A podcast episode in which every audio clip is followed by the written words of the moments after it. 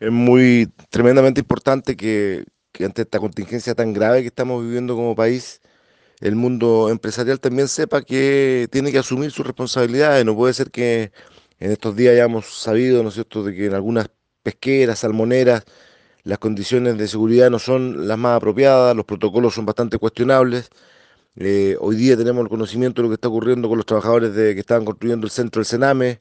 en Alto Bonito, en donde igual han paralizado porque no tienen medidas de seguridad, y lo que está ocurriendo con el puente, con los trabajadores del, puente sobre el canal de Chacao, que también están reclamando la misma situación. Yo creo que es el momento que los empresarios de una u otra forma también entiendan de que aquí está en juego la vida de las personas, no solamente una fuente laboral, que es muy importante, que duda cabe, pero la vida de los trabajadores, su seguridad es la más trascendental.